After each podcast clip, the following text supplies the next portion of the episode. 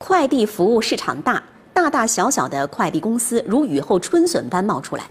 针对现在快递行业良莠不齐的现状，专业人士建议消费者要掌握以下的方法，防范快递风险：一、物品托运前，消费者要看清承运单上的相关契约条款，觉得合理再签字。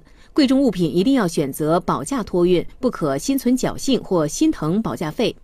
二、索取并保管好相关票据，以便维权时有据可依。三、消费者填写承运单时，可详细填写货品名称、型号、重量和收件人等信息。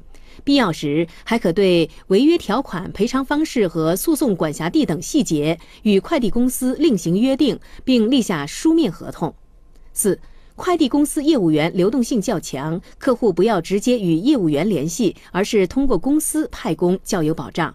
五、提醒收件人签收物品时，当场开封查验物品。若发现丢失、损坏等情况，及时收集证据，证明物品开启前就已丢失或损坏，以方便日后索赔。